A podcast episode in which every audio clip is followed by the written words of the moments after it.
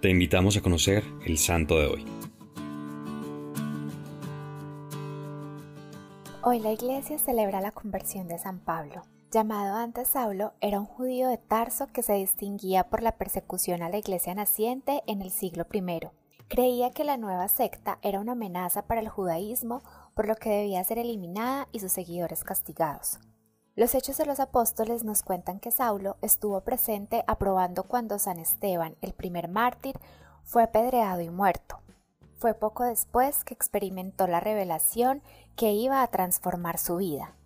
Mientras iba a la ciudad de Damasco para continuar su persecución contra los cristianos, según sus palabras, fue alcanzado por Cristo Jesús. De repente le rodeó una luz venida del cielo, cayó en tierra y oyó una voz que le decía, Saulo, Saulo, ¿por qué me persigues? Él respondió, ¿quién eres tú, Señor? Y oyó que le decían, Soy yo, Jesús, a quien tú persigues. Saulo se levantó del suelo y aunque tenía los ojos abiertos no veía nada. Pasó tres días sin comer y sin beber. Estando en Damasco, el cristiano Ananías, por pedido de Cristo, fue a su encuentro, le colocó las manos sobre la cabeza y le dijo, Hermano, me ha enviado a ti el Señor Jesús el que se te apareció en el camino por donde venías, y me ha enviado para que recobres la vista y seas lleno del Espíritu Santo. Al instante recuperó la vista y se convirtió, accediendo al bautismo y predicando en las sinagogas al Hijo de Dios.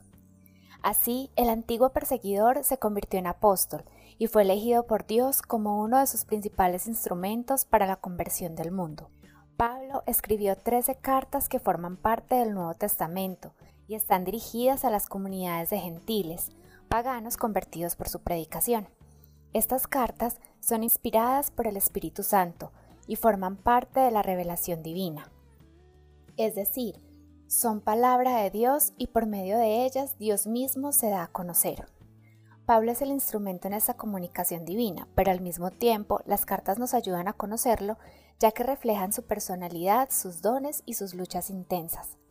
En la carta a los Gálatas dice, Cuando aquel que me llamó por su gracia me envió a que lo anunciara entre los que no conocían la verdadera religión, me fui a Arabia, luego volví a Damasco y después de tres años subí a Jerusalén para conocer a Pedro y a Santiago.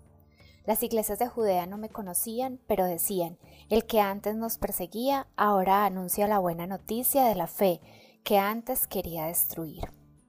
Los restos del santo descansan en la Basílica de San Pablo Extramuros. Este templo es el más grande después de la Basílica de San Pedro.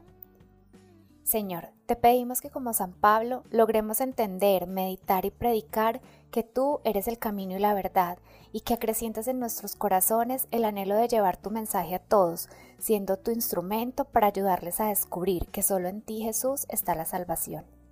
Cristo Rey nuestro, venga tu reino.